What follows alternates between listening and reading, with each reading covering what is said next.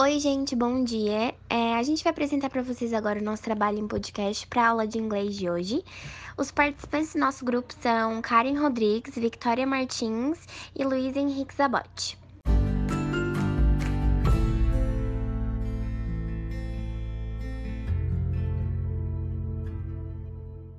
Bem-vindos ao Pod Didático. Esse podcast é dedicado a ensinar você, ouvinte, sobre a língua inglesa. E hoje é um episódio dedicado para vocês, pais, que não entendem as gírias em inglês que os adolescentes usam muito hoje em dia, as famosas slangs. Ouvindo nosso post didático, você pode ficar por dentro do que ele ou ela diz.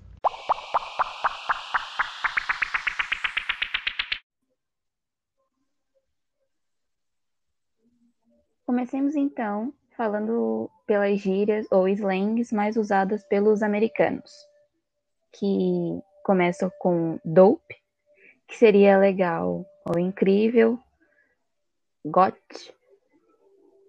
falei errado, né? Mas nós é BR mesmo. Grace, Grace of All Time, que é maior ou melhor de todos os tempos. Sick, que é legal ou fofo.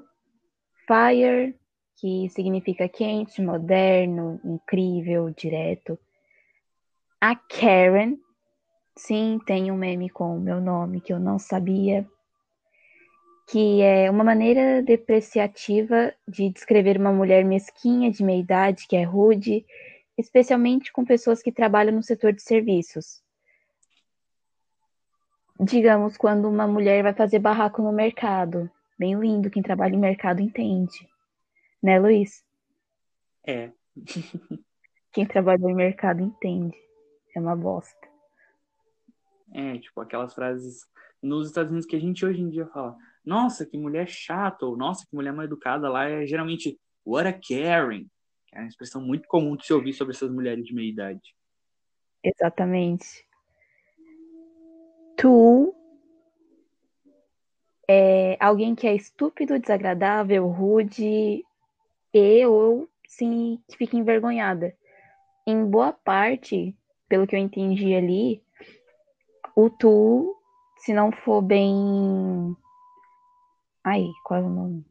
Se não souber expressar bem, interpretar bem a circunstância, pode confundir com a Karen.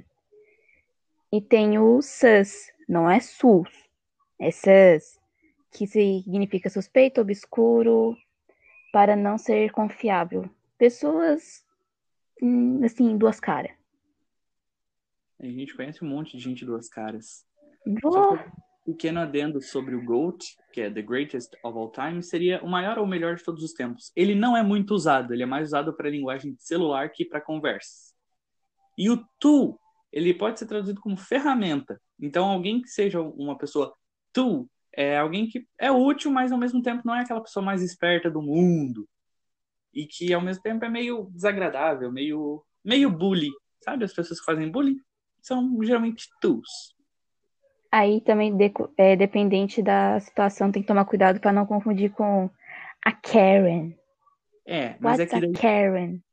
Exatamente, só que tu serve para qualquer pessoa. Já a Karen Uhum. serve exatamente só para mulheres. Já que foi o mesmo elas que denominaram ó o assim. machismo, ó o machismo.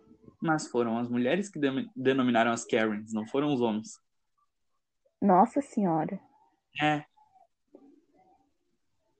Então meio que não é culpa nossa. Daí nós temos também thirsty ou thirsty, que seria traduzido como sedento, né? Alguém que é muito louco para ganhar atenção. Não na tradução real da palavra, que é estar com sede. É alguém que é sedento por atenção. Thirsty. Nós temos YOLO, que é You Only Live Once, que é muito irônico, porque é aquela nossa frase do que a gente usa para fazer cagada, que é o a gente só vive uma vez. Famosa, a gente só vive uma vez. A gente sempre fala isso antes de fazer algo errado. Nunca vem algo bom depois de só se vive uma vez. Nunca. Nunca. Nós temos o OMG, que seria o Oh My Gosh, ou Oh My God. Ele é muito usado no celular porque, e geralmente em conversas, tu vai ouvir muito Oh My God. E nós temos o ship, que é tipo. Como é que eu vou dizer? Criar um casal imaginário na tua cabeça para duas pessoas que não têm nada a ver com relacionamento. Acontece muito, muito, com séries, livros. É tipo pegar duas pessoas Filmes. que. É, parece pessoas que dá, se dá muito bem no, no filme, no livro, na série, numa animação, colocar eles juntos como se fossem um casal. Nós temos lit, ou melhor, lights, e não confundir com light de luz, mas se escreve L-I-T, mesma pronúncia. Que seria incrível, legal, excitante, porque é light. Nós temos salty, que na tradução seria amargo, aliás, seria salgado, mas ele pode ser traduzido salty em contextos como alguém amargo, alguém irritado, zangado, agitado. E nós temos tight, que é alguém que está preso num relacionamento sério. É bem comum lá. Tight. Mas esse preso é bom ou é um preso ruim? Não, é só uma descrição genérica, sabe? A pessoa está num relacionamento. Oh, he's tight. Como eu aqui é no Brasil, tá de coleira. É tipo isso. Só que menos pejorativo. Uhum. Então, as gírias e abreviações são muito comuns nos jovens e jovens adultos, né, para poderem se comunicar muito mais fácil. E muitas têm a versão brasileira que a gente vai falar já já. Então, se liga aí.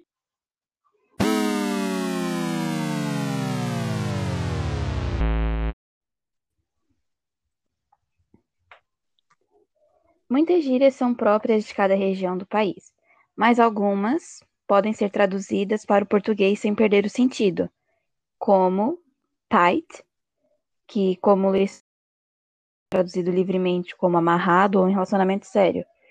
Aqui no Brasil a gente fala tá de coleira ou Na rédea curta. na rédea curta. Tem o OMG, que é o. Ai meu Deus! Mas a gente fala mais aqui, é o nossa, mano! Que não perde o sentido de, oh meu Deus, que seria algo chocante, algo impactante.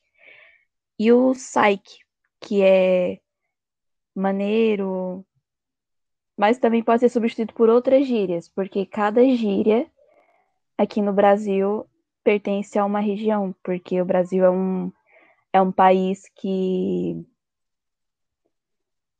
tem, Tem um muito- território tem um território vasto e cada região eles pegam de um jeito É, Ai, muito trans- regionalismo.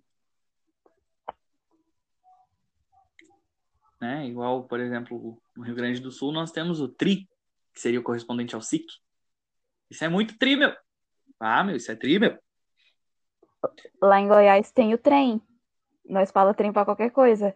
Pega lá aquele trem pra mim, ou trem tá Ah. coisado. O nosso qualquer coisa é o Tem bar. Bar. Bar. Não, lá em Goiás é o trem. Ou se não é trem, ou algo que tipo nos impacta, que nos deixa chocado assim, é tô encabulado. Lá é, no sul é de cair os butiá do bolso. Desbotear. É normal.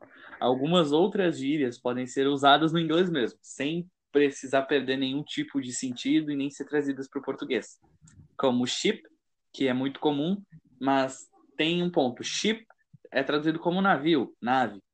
Isso é esse ship, ele é especial porque ele é o ato, como eu disse, de pegar dois personagens e juntar como se fosse um casal. Então, no Brasil, comunidades de fãs de séries, filmes, livros, animações fazem chips, eles chipam muitos casais. É muito usado aqui no Brasil sem ser traduzido. Sim, e tem vez que eles pegam universos diferentes, vamos colocar a DreamWorks e a Disney. Eles pegam personagens e criam chip. Vamos falar da Elsa e, do do, Jack Jack Frost. Maravilhoso. Sim. São Ah. personagens de mundos diferentes que eles Não ficam. tem nada a ver com. É, e mesmo assim é um chip que todo mundo adora.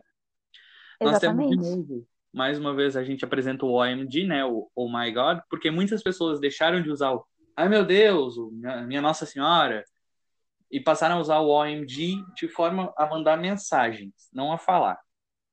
E nós temos o mais famoso deles, que é o stalkear. Porque stalkear é algo como perseguir. né? Stalk seria perseguir, seria seguir, seria uh, ficar no pé de uma pessoa. E o stalker é a pessoa que realiza o ato de seguir, perseguir, correr atrás. Só que no Brasil não foi traduzido para perseguidor, porque soa muito pesado. Eles preferiram pegar o termo stalker. E foi inventado um novo verbo para o Brasil que se chama stalkear, que não existe de verdade, mas mesmo assim é o ato de cometer stalk, perseguir alguém nas redes sociais, mídias sociais, atrás de informações por pura, pura, pura obsessão. É, vamos dizer que eles usam stalkear para uma pessoa que só fica, tipo, obcecada por ti numa rede social, mas não é aquela coisa tão pesada que não é tipo você tá andando na rua e uma pessoa ficar te seguindo, te perseguindo em qualquer canto. É, então, aí é que tá aí... a diferença, né? Nos Estados Unidos o stalk ele é basicamente um crime, que é o um crime de perseguição. No Brasil, eles pegaram o stalker para não, não parecer tão pesado, não parecer um crime, que é ficar tipo, meio que obcecado por uma pessoa, mas não por querer fazer alguma coisa com ela, mas por querer conhecer ela. É, mas tem que tomar cuidado de não transformar o stalker num perseguidor. Porque às vezes é, um stalker anônimo pode virar um perseguidor da vida real e Exatamente. fazer merdinha. Segurança nas redes sociais, galera. Segurança nas redes sociais. Exatamente tomar cuidado com quem você vai dar trela no, no direct ou no Messenger ou no próprio WhatsApp. Por mais que a gente não use muito o Messenger, que é o a aba de conversas do Facebook, tem que tomar cuidado de qualquer jeito. A gente pegou o Facebook na época que o Facebook era um só, tu mandava mensagem pelo Facebook. Ou no Orkut, e-mail. Ah, é muito complicada. Tem um monte, tem um monte mais de gírias. A gente pegou só alguns exemplos. Essas podem ser traduzidas, essas podem ser trazidas para o Brasil. É muito. O crush. É muito... Hã? O crush, crush, o crush também. É bom também, porque a gente não traduziu. O crush lá significaria alguém é, afim. Aqui também, só que sem é. traduzir. É, o crush para nós seria mais uma paixão platônica. É. Ah, eu tenho um crush em tal pessoa, principalmente em famosos. Ah, eu tenho crush na pessoa, então nunca vou dar certo com ela. Isso é fato, todo mundo sabe disso.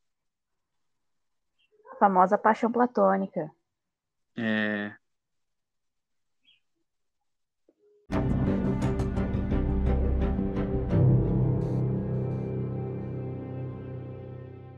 Existe uma infinidade de outras gírias, mas esses são apenas alguns exemplos dessas slangs, para você que está ouvindo possa ficar dentro do assunto com os jovens cool ao seu redor.